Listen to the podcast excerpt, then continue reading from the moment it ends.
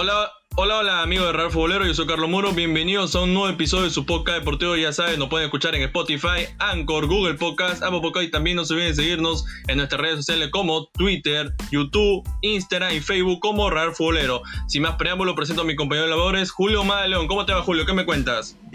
Hola Carlos, ¿cómo estás? El saludo para ti para todos los seguidores. Eh, un fin de semana, la verdad, con mucho fútbol, sobre todo de cara a lo que es el torneo internacional, en este caso la Liga Española, nos trajo el máximo partido del mundo, ¿no? que es el Clásico Español entre Real Madrid y Barcelona. Estaremos junto a ti analizando todas las repercusiones que trajo desde el Alfredo y Estefano en un partido donde la línea de tres le costó bastante al cuadro de Barcelona. Estaremos ahondando en la información y sobre todo lo que me comentabas eh, en interno, las declaraciones de Ronald Koeman y estaremos también analizando con ustedes eh, todo lo que fue el feature de la Copa Libertadores y más adelante les estaré dando la información de el, día y hora ¿no? que va a iniciar Cristal y Universitario ambos contra equipos brasileños. Sin más, Carlos, te dejo para que nos brindes también otras informaciones.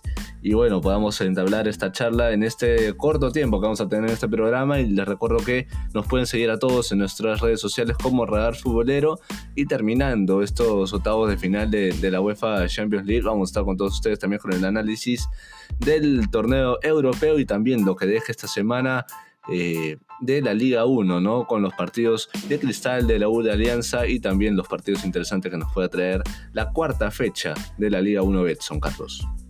Un fin de semana muy movido, con muchos temas por hablar. Por ejemplo, la Comebol dio a conocer ya la fase de grupos, sobre todo para los equipos peruanos eh, Comebol Sudamericana y Comebol Libertadores. En la Comebol Libertadores sabemos que Universitario de Deportes le ha tocado un grupo muy difícil, el grupo A, donde va a tener que lidiar con los dos últimos campeones, me refiero a Palmeiras y Defensa y Justicia. Después el ganador entre el Gremio y Independiente del Valle será el tercer rival del conjunto Crema. En el grupo E, Sporting Cristal le ha tocado un grupo muy competitivo, está con Rentista, con Sao Paulo y con Racing Club.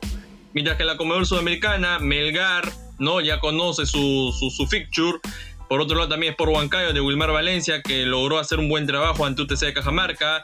El clásico español por la jornada 30 de la Liga de Santander, Real Madrid derrotó 2 a 1 a Barcelona en el estadio Alfredo de Estefano con goles de Benzema y Tony Kroos, descontó Oscar Mingueza, pero post partido la declaración de Ronald Koeman, ¿no? Eh, no hizo autocrítica, más bien se dedicó a quejarse por el accionar del árbitro, el accionar del VAR, ya lo estaremos escuchando más adelante eh, eh, en este capítulo, eh, lo que ha sido el Atlético Madrid también, ¿no? Empató 1 a 1 ante Real Betis. yo veo a un conjunto colchonero herido, tanto anímicamente y futbolísticamente, el Cholo Simeone parece que está agotado, parece que el discurso ya no entra a su plantel y más aún con las bajas, ¿no? Salió, salió lesionado Joao Félix, Luis Suárez sabemos que se está perdiendo cuatro jornadas muy importantes. La ausencia de Luis Suárez es muy, es, muy notorio en el equipo colchonero. Un equipo colchonero que poco a poco se le está acabando la gasolina, muy aparte de que ahorita es líder, sí, por un punto, pero Real Madrid está al acecho al igual que Barcelona. Barcelona va a tener también este fin de semana una agenda muy apretada, va a disputar la final de la Copa de Rey con Athletic Club de Bilbao, entre otras cosas, resultados de cocido Premier League, Serie A, Bundesliga. Dicho esto, arrancamos con lo que ha sido la formación de grupos, ¿no? Tanto en Comebol Libertadores y Comebol Sudamericana. Julio, ¿qué te parece el grupo A? Donde Universitario de Deportes le va a tener que eh, lidiar con los dos últimos campeones, ¿no? Palmeiras y Defensa y Justicia. ¿Qué te parece? Y bueno, Carlos, eh, la verdad que a Binacional le tocó un grupo muy similar, ¿no? Te debes acordar con Sao Paulo en otro momento, con River en otro momento, pero usualmente Alianza también, me acuerdo como subcampeón, le tocó partidos difíciles ante Boca, ante River en los grupos de las Libertadores pasadas, y en este caso no es la excepción con Universitario, ¿no? Tenemos un grupo la verdad que te diría que es un, por nombres es un buen grupo, porque me parece que todos tendrían la circunstancia de poder pelearlo, pero por el momento actual, lo universitario y el bajón futbolístico que ha tenido, eh, desde el año pasado, ¿no? En la segunda etapa del campeonato, perdiendo la final con Cristal, se le han ido jugadores importantes, Hover, Barco, Dos Santos.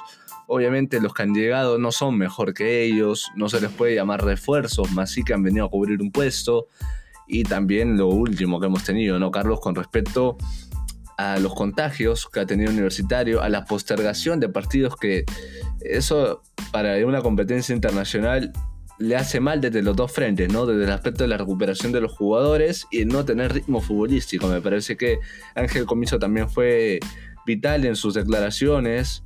Eh, el día viernes, en un rato si gusta estaremos compartiendo también eh, esas declaraciones para poder analizarlo contigo, pero en líneas generales me parece que Universitario por el momento actual y el bajón futbolístico que ha venido teniendo en los últimos meses, me parece que la va a tener difícil.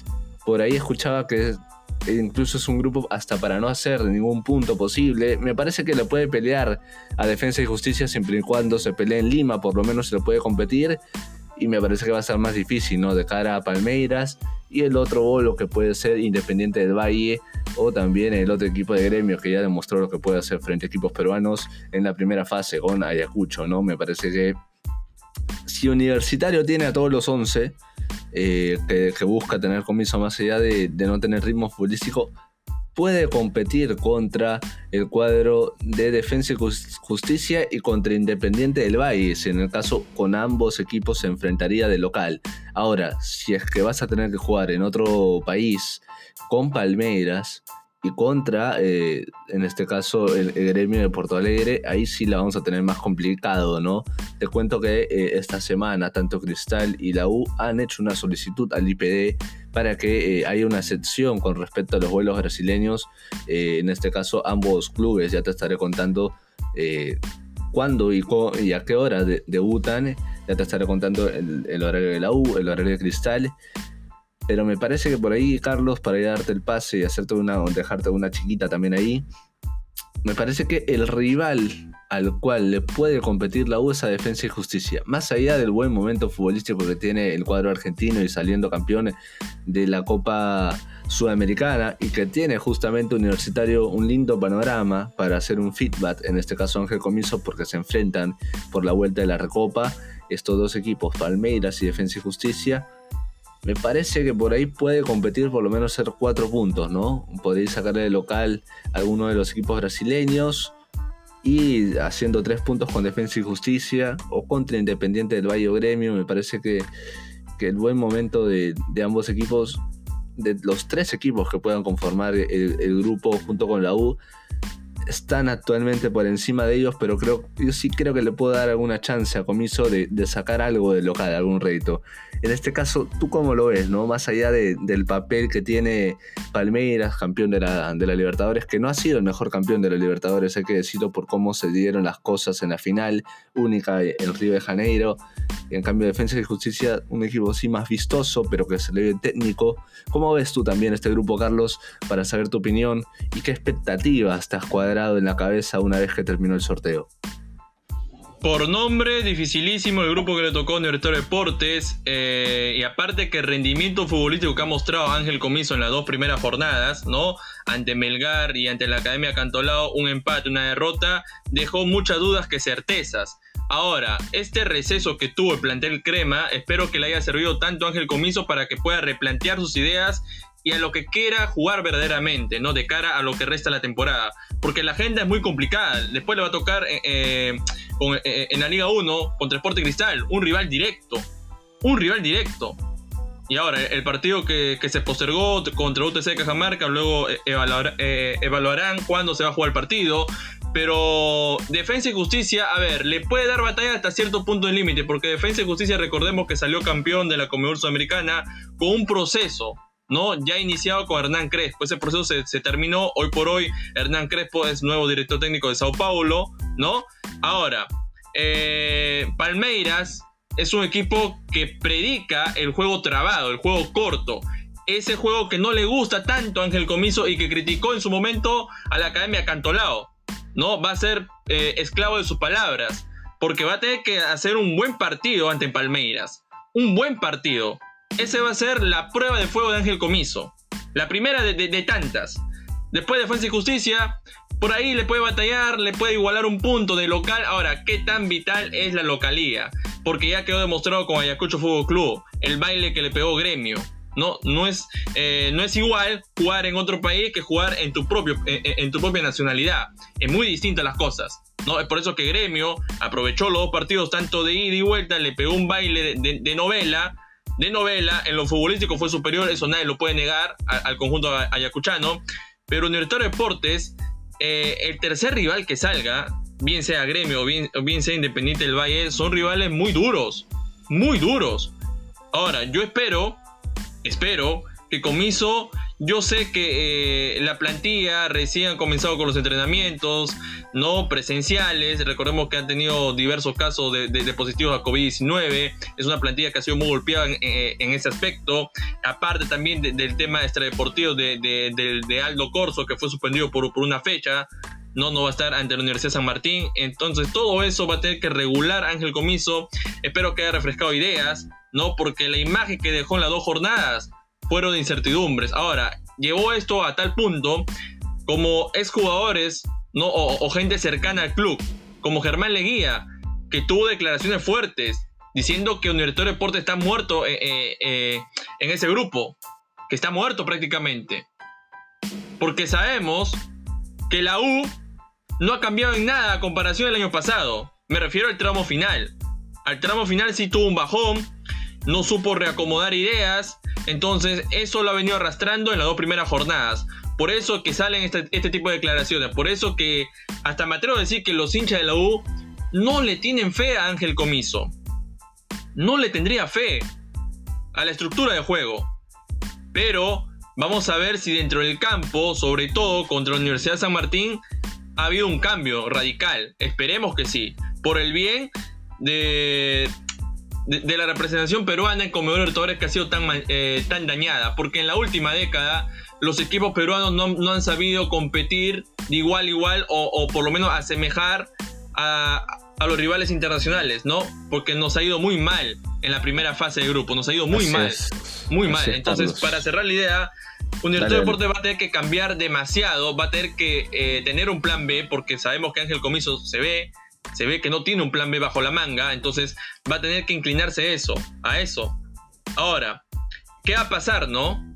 Si es que no da la talla, tanto con Palmeiras, con Defensa de Justicia, y si en la Liga 1 también tenga este tipo de caídas, como ya la, ya, la tuvo con la Academia Cantolao, me, pongo en, este escenario.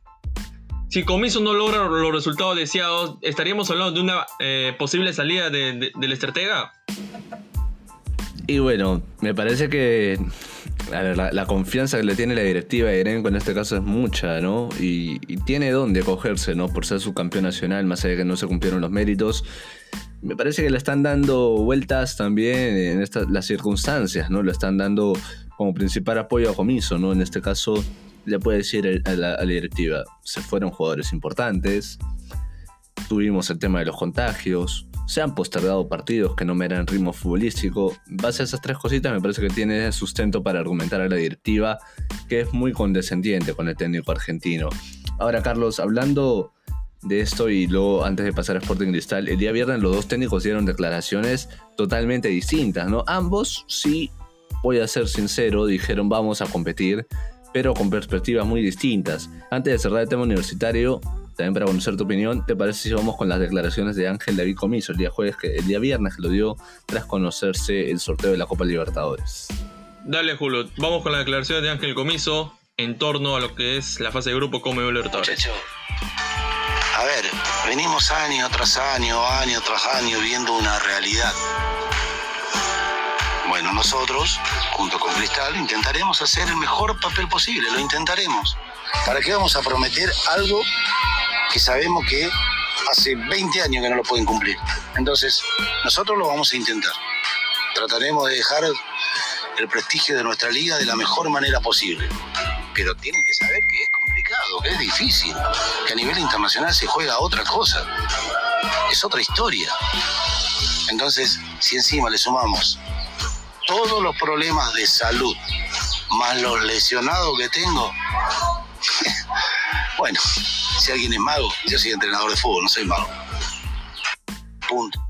Y esas son las declaraciones de, Ángel David Comiso. Más o menos, ¿qué, ¿qué, te dierte una opinión con respecto a las declaraciones de, Ángel Comiso? Y en breve, cuando acabes tu concepto, eh, te voy a dar un poquito el mío y vamos a entrar también a escuchar lo que es Roberto Mosquera y luego vamos a pasar a, dar los, los grupos, ¿no? Para ir más o menos con las dos consignas y que no, no, nos quede muy lejos las declaraciones de ambos técnicos para que la gente también pueda sacar sus conclusiones. Cuéntame, Carlos, ¿qué, qué, qué te dejó Ángel David Comiso con estas declaraciones?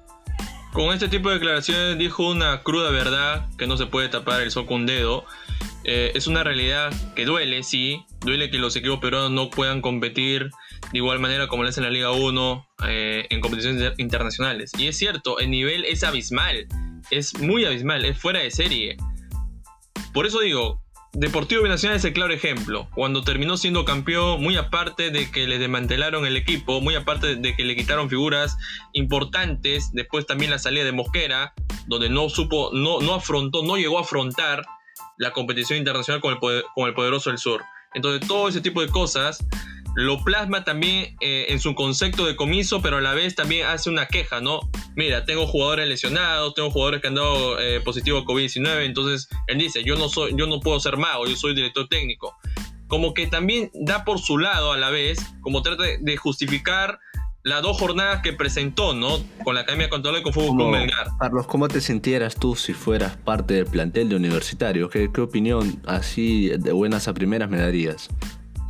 No, que, a ver, le ha tocado afrontar cosas difíciles. A ver, sí, sí le ha tocado afrontar cosas difíciles, porque no es fácil enterarse que, que una cierta cantidad de la plantilla o jugadores hayan dado positivo al COVID-19. Aparte, sumándole al acto de indisciplina que cometió Aldo Corso, quieran o no, no rompió los protocolos de seguridad y todo eso va consumiendo o absorbiendo a la plantilla de manera negativa. Aparte de los resultados también, ¿no? Un empate, una derrota, un empate que, a ver, con Melgar, Melgar por rato sí fue superior, pero Universitario Deportes tenía para ganar el partido, mientras que con la Academia Cantolao, Cantolao le jugó de una manera a, su fiel estilo, pero igual consiguió los tres puntos. Mientras que el Deportes me daba la sensación de que no tenía un plan B, de que Ángel Comiso no, no sabía leer la lectura del rival, de qué es lo que propone dentro del campo y no encontraba variantes para solucionar ese aspecto. Ahora, la plantilla de Deportes, queramos o no, le han traído jugadores que pueden hacer cosas muy interesantes, como por ejemplo competir. Lo de Hernán Novi en el primer partido a, a mí me sorprendió mucho. Lo de Alex Valera, que para mí debe ser titular, para mí, para mí debe ser titular porque es un jugador que ha venido mostrando en los entrenamientos de la selección peruana y en los entrenamientos de la U que está capacitado para hacer un frente de ataque o una alternativa eh, en, ese aspecto que carece un director de deportes, ¿no? Muy aparte de Enzo Gutiérrez, Enzo Gutiérrez, eh, a ver, es un jugador que viene supuestamente a reemplazar a Jonathan Dos Santos, ¿no? Pero hay que darle un poco más de tiempo. Todavía recién van dos jornadas, muy aparte de, eh, muy aparte de que no jugó contra UTC de, UTC de Cajamarca, pero eso también equivale o suma. Suma porque Universidad de Deportes no ha tenido actividad física por lo menos, por lo menos tres semanas a dos, dos semanas y media.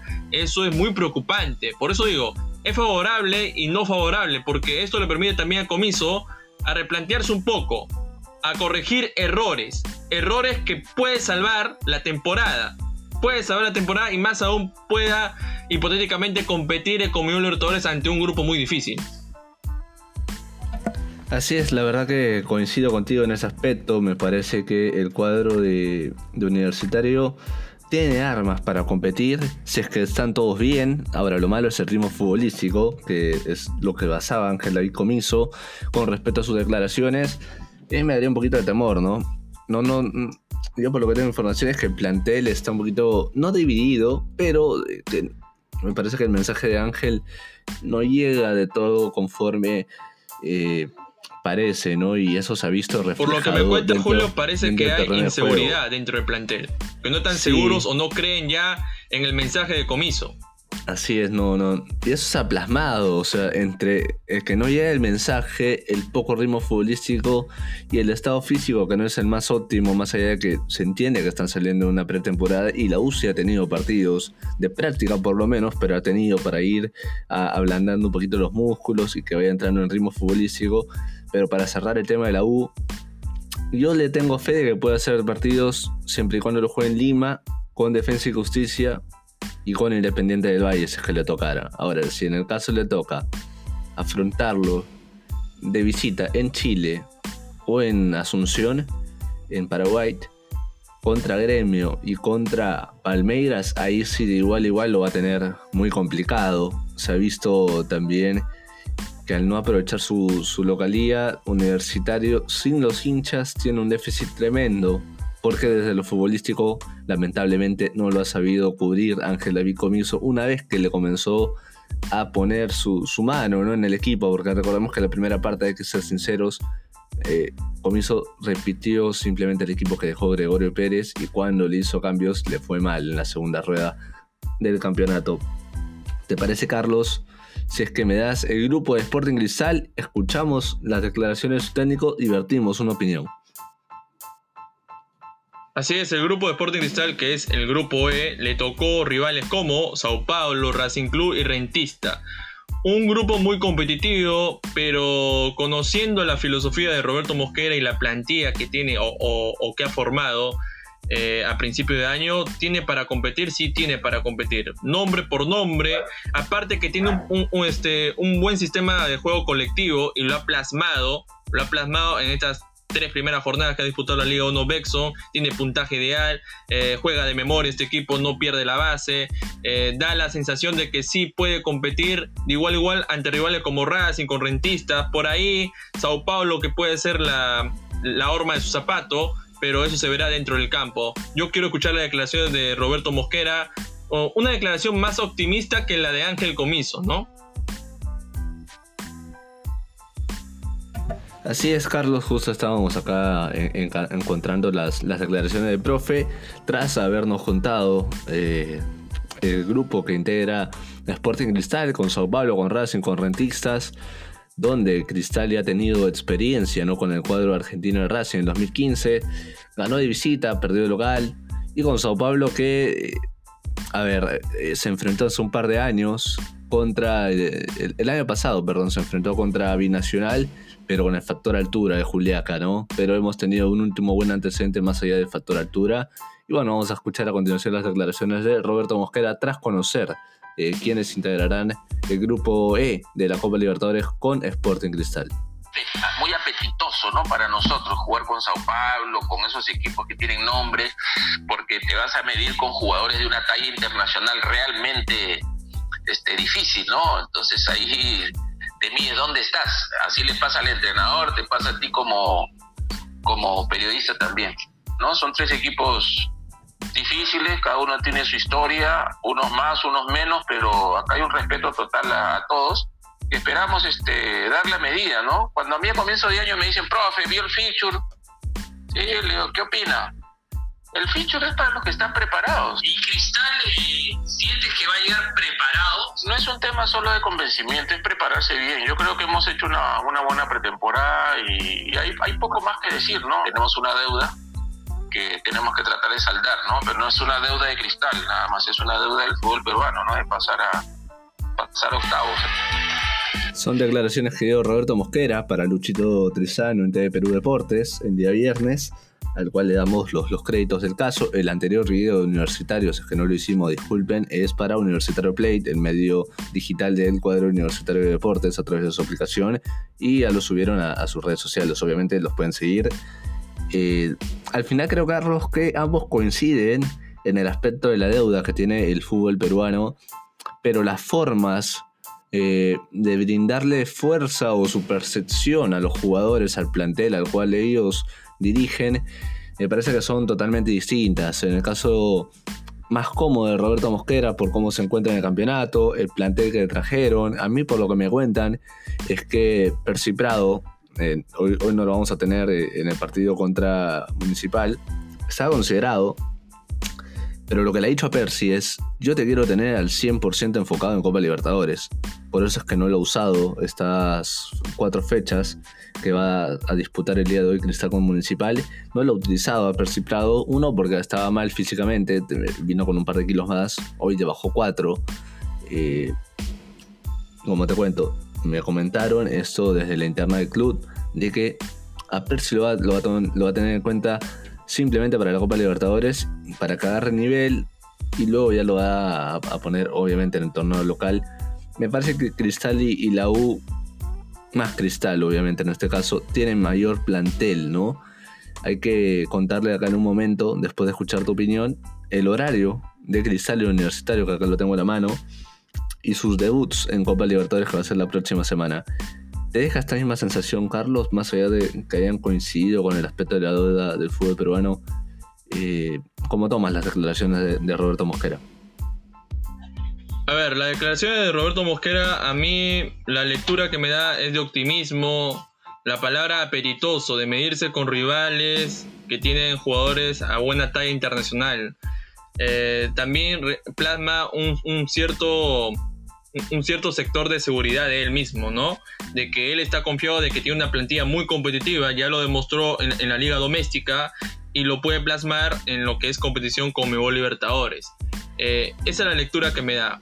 A comparación de Ángel Comiso, que hace una, autocrítica a la realidad de los equipos peruanos en, los últimos años, por su paso de paso de grupos en la, en la Copa Libertadores y que no ha sido exitoso, todo bien hasta ahí. Pero la diferencia es que Mosquera está seguro de lo que tiene, mientras que Ángel Comiso no está seguro de lo que tiene dentro de la plantilla. Esa es la gran diferencia que marca los dos técnicos. Y que marca también a la U y Sporting Cristal. Porque Sporting Cristal tuve la plantilla y hay, y hay variantes muy interesantes. Muy interesantes, desde el arco, desde el tema defensivo, desde el tema mediocampo, en el tema de, de ataque. Tienes a un Irving Ávila que poco a poco va recuperando el nivel. Tienes a un Guachito Corozo que, que la descose por las bandas, tiene rapidez, sabe desbordear. ¿no? Todo eso suma. Y en el tema defensivo está lo de Merlo, está eh, eh, otra variante como Madrid. Tiene variante Mosquera. Tiene variante como para rotar y como para probar. Eso es lo interesante de Sporting Cristal. Muy aparte de los nombres, muy aparte de la trayectoria. No, acá lo que prima más del conjunto rimense es el funcionamiento colectivo, es la idea de juego que plasma cada partido, porque Mosquera encuentra cada recurso, cada recurso, y quedó, eh, eh, eh, quedó evidenciado en el partido con Alianza Universidad de Huánuco, cuando no pudo, cuando no pudo atacar, ¿no? A ras de suelo, cuando no pudo encontrar los espacios que él hubiese deseado para poder atacar al conjunto azulgrana, se refugió al recurso de la pelota parada al recurso de la pelota parada, es ahí donde hacen los tres goles. Entonces tiene estas cosas Roberto Mosquera. Se sabe reinventar, se sabe superarse a sí mismo, sabe que cada partido es un nuevo comienzo y es un, y es un nuevo proyecto. No proyecto, ¿a qué me refiero con proyecto? Proyecto a superarse a él mismo. ¿No? De que encuentra cada, cada recurso para poder mejorar ese juego que plasma Sporting Cristal. Y sobre todo, sobre todo la recuperación de jugadores el nivel de Irving Ávila es admirable. Y de incluir a los jóvenes, Carlos. Claro, y de incluir a los jóvenes. O sea, es algo sensato, es algo certero. Por eso la declaración de Roberto Mosquera se le, ve la seguridad que tiene. Porque está seguro de que tiene una plantilla muy competitiva y que puede dar la talla de Comebol Libertadores. Carlos, y, y para afianzar tu comentario, con respecto a esta experiencia que tiene Roberto Mosquera, hay que recordarle que en el 2017 él fichó por el Jorge Wilstermann de Bolivia, más allá del factor altura, hay que quitarlo en este momento. Él integraba un, grupo con tres grandes del continente. Más allá, Paranaense un poquito menos, pero es un equipo brasileño al fin y al cabo, ¿no? Te cuento. En esa Copa Libertadores tenía a Wilstermann, Paranaense, Peñarol, Colo Colo. El grupo quedó de la siguiente manera, porque Roberto Mosquera llegó hasta cuartos de final de esa Copa Libertadores con el Wilstermann.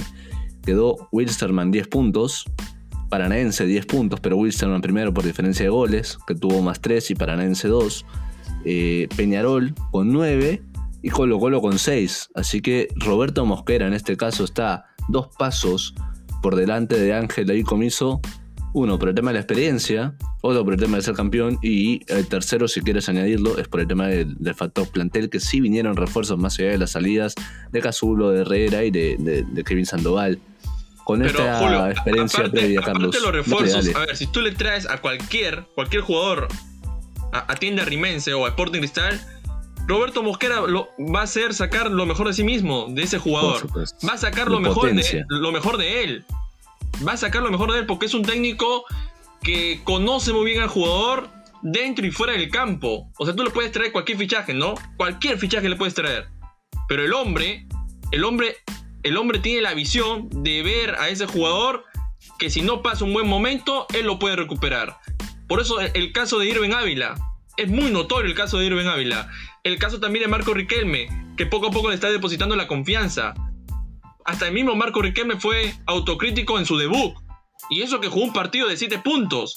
Y eso que jugó un partido de 7 puntos no, lo hizo tan mal. No lo hizo tan mal.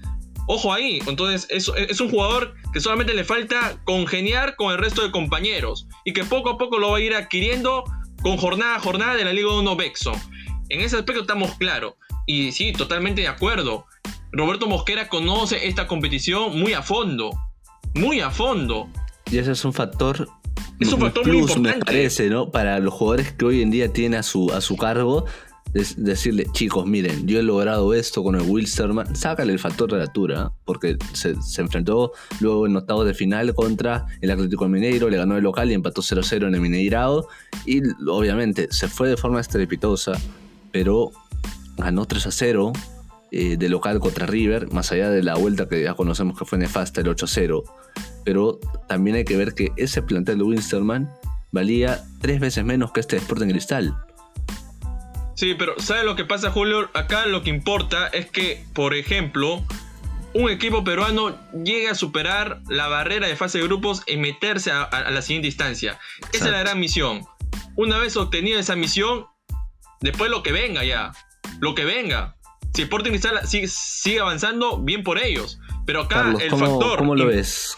¿Cómo, lo ves a Cristal para esta Libertadores? ¿Tiene que clasificar octavos o una sudamericana te quedas conforme? para mí, en mi concepto, yo creo que tiene que avanzar octavo por la plantilla que tiene. Por la plantilla y sobre todo por la ideología de juego que está plasmando. ¿No? Ese, es mi concepto. Para mí tiene que llegar hasta octavos. Para mí. Para mí. Y si no, y, si se juega fuera de Lima, más allá de si se juega fuera de Lima con Sao Paulo. ¿Te acuerdas, Julio, que yo te dije en un episodio, en un episodio anterior que, Roberto Mosquera tenía esta mentalidad, ¿no? De que que cuando tú lo pon, eh, si la localidad no se da, si, si, si, la localidad se llega, por ejemplo, ¿no? A Chile, a Ecuador, Roberto Mosquera va a ir con, eh, preparado. Va a ir preparado. Porque es un técnico que asume retos también. Asume retos. Y, y, la plantilla que posee hoy por hoy le permite a él que se ilusione también.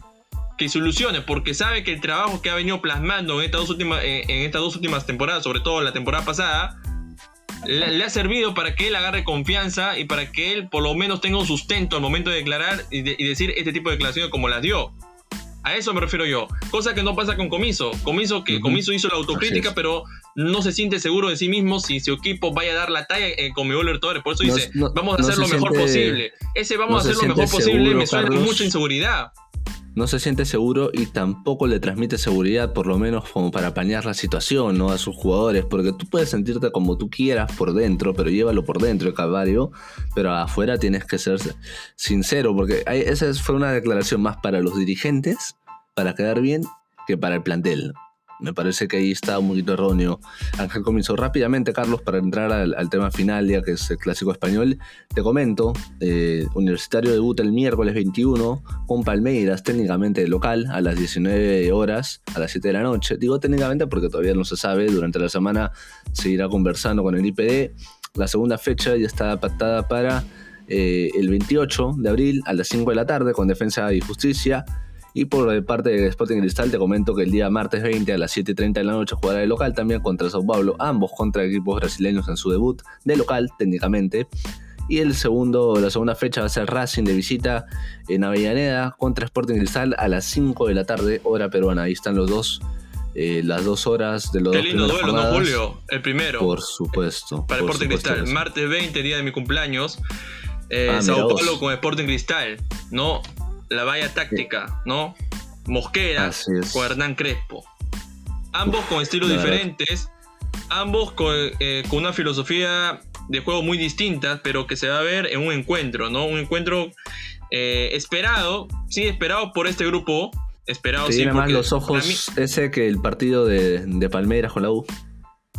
El de Palmeiras con la U, a ver, ahí sí Ángel Comiso va a observar verdaderamente que un equipo internacional juega de la misma forma que jugó Academia Controlado con él. Porque Palmeiras, Palmeiras en la gran final empleó un juego muy trabado, friccionado. No mostró un juego deslumbrante, no mostró un juego ofensivo. La, final más deslucida que hemos tenido en los últimos años, ¿no? Para lo que fue la final de Lima, ¿no? y con mucho respeto lo digo, totalmente deslucida, totalmente opaca, ¿no? Eh, ambos equipos brasileños no mostraron más, más de más de lo debido, se conformaron en su zona de confort, al juego trabado, nunca, nunca supieron romper el molde.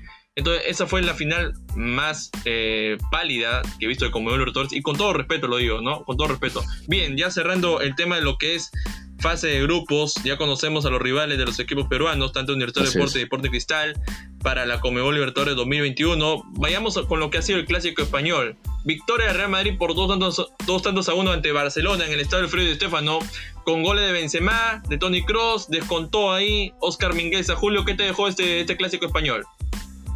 Sí, para no hacerlo eh, muy largo, vamos a conceptualizar lo que es el clásico español. En este caso, Carlos, me parece que los primeros 15 minutos fueron muy buenos por parte de ambos, pero muy trabado. Ambos intentando jugar con las espaldas de los volantes para, para cerrar las salidas. En este caso, el planteamiento de Barcelona, más allá de que me lo contabas en la transmisión, de que venía con Valladolid y con Huesca empleándolo, pero más allá de que le haya salido bien técnicamente con dos equipos que tienen menor poderío ofensivo, obviamente, que Real Madrid, le salió bien y, por ahí obtuvo victorias por la mínima, ¿no? Como la de Valladolid en el Camp Nou.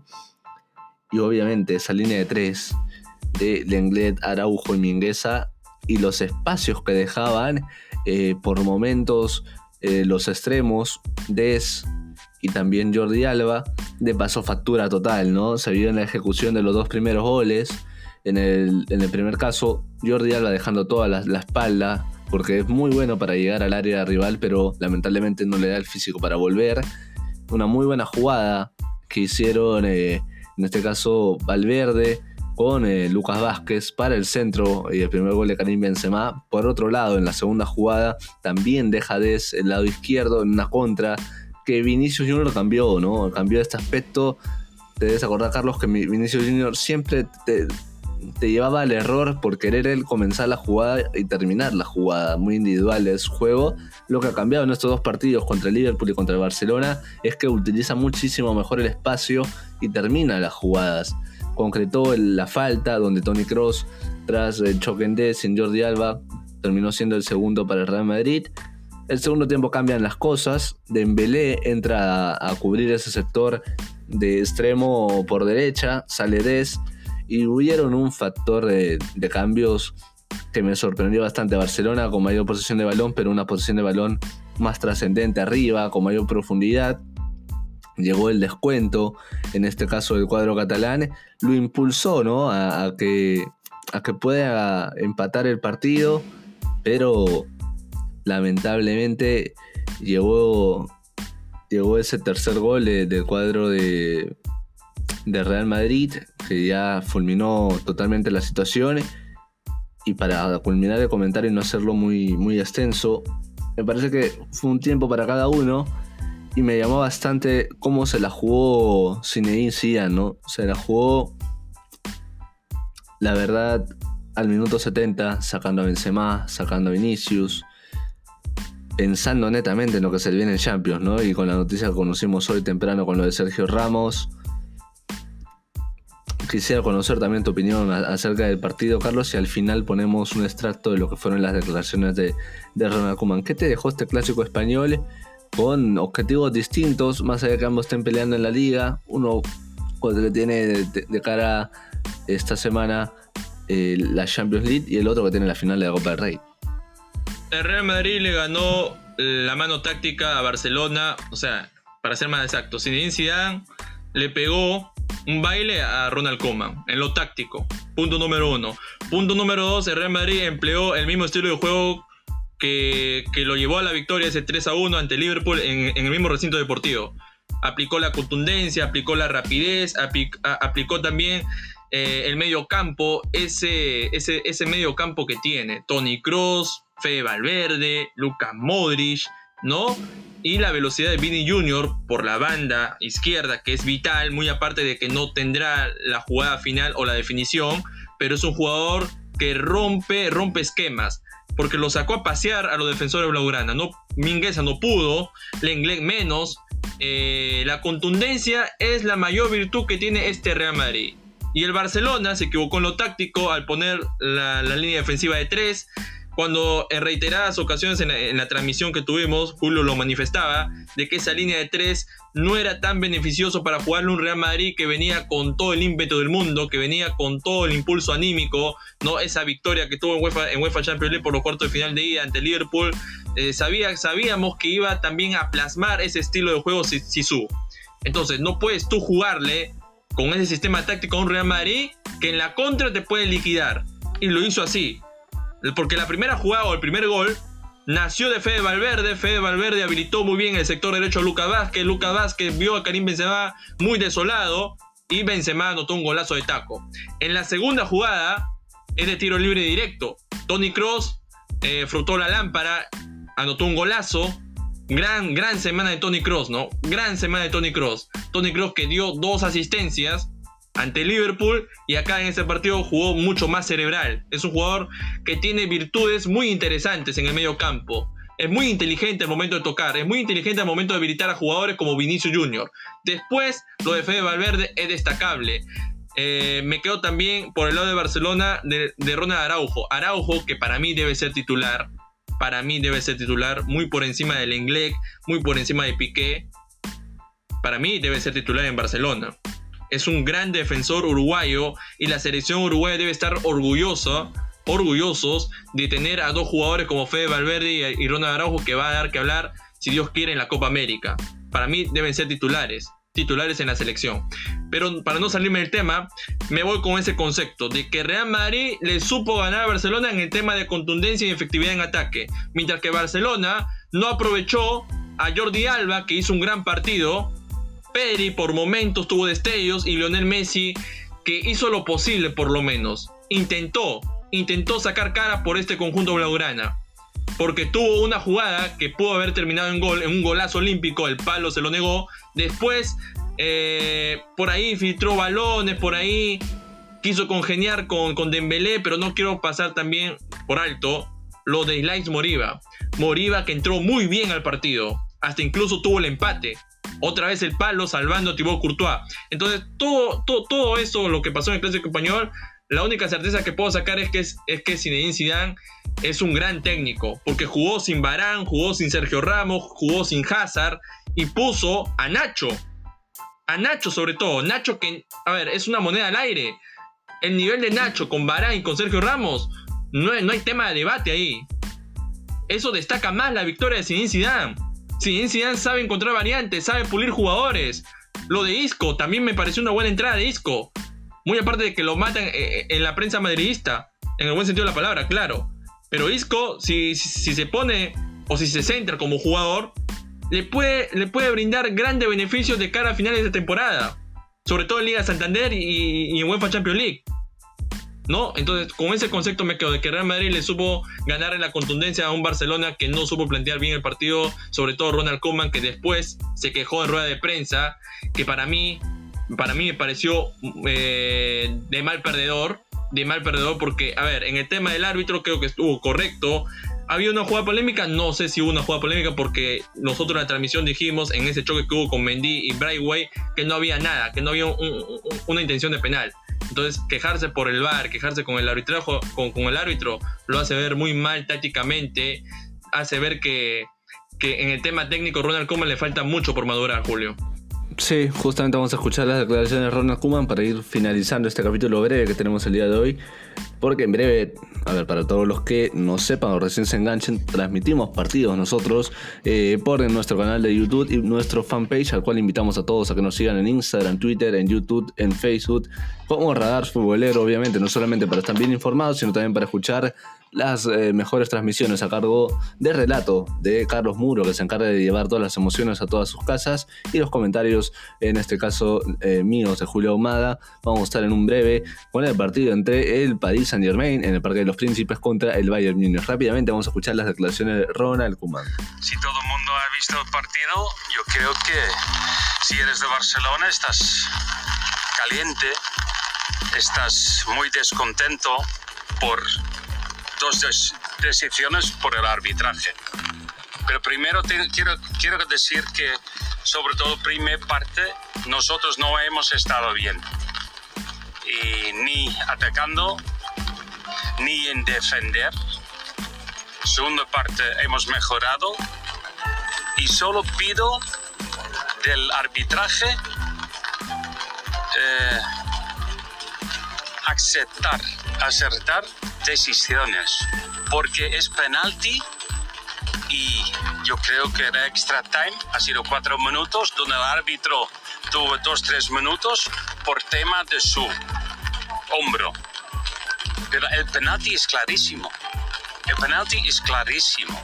Entonces, una vez más, tenemos, tenemos que aceptarlo y tenemos que callarnos. Vale, ya está. Ya he dicho que yo pienso y perfecto. Para usted es determinante entonces esas dos jugadas. Si no es 2-2, claro. El otro es otra cosa. Esto es que hay que pedir extra time y hay cosas por el campo que han pasado. Entonces, pero el tema del penalti es, es penalti clarísima. Es penalti clarísima. Y no hay VAR. No sé por qué hay VAR en España. Porque si hay un linier, hay un árbitro, hay el cuarto árbitro y hay VAR. Y todo el mundo piensa, es penalti. ¿Tú has visto la jugada? Yo he visto la jugada. ¿Es penalti sí. o no? Yo creo que decide el colegiado, Si no decide quieres, el bar, no, si no quieres mojarte, sí. que no mojas.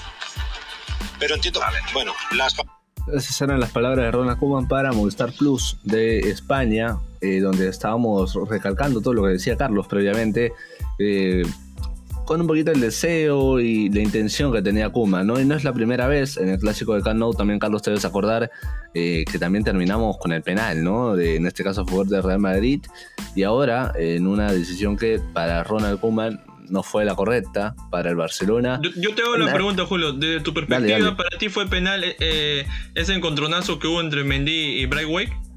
No, me parece que no. No, no da, ¿no? No, No, no da. Eh, El, el ademán daba como para que lo jalonee la camiseta, pero en ningún momento se vio eso en la, en la imagen.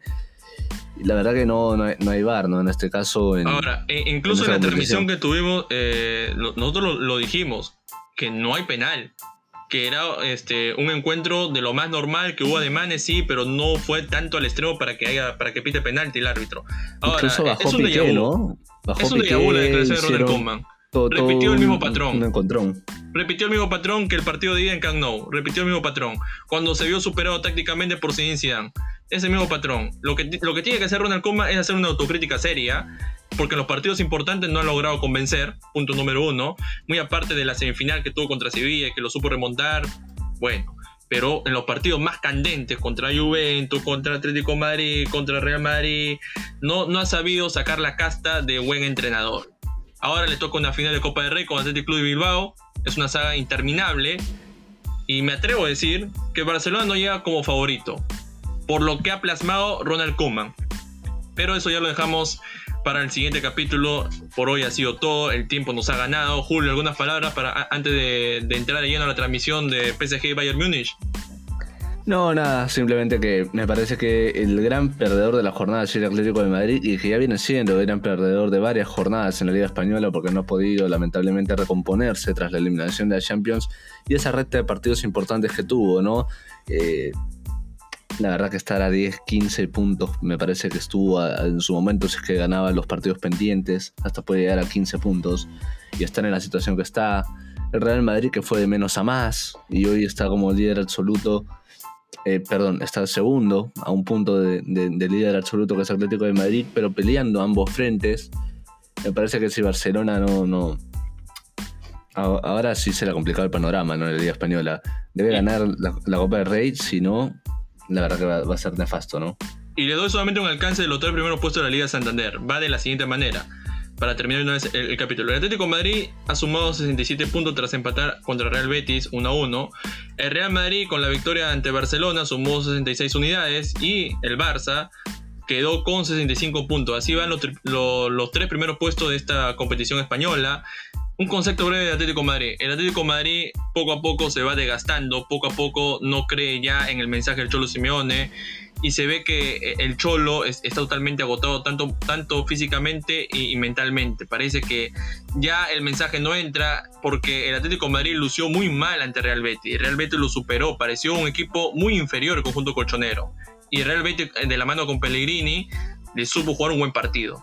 Bien, eso fue todo. Nos vemos en el siguiente capítulo de Radar Futbolero. No se olviden de seguirnos en Instagram, Facebook, canal de YouTube y cuenta de Twitter como Radar Futbolero. Espero que haya sido de su. Nos vemos en el capítulo 14. Chao.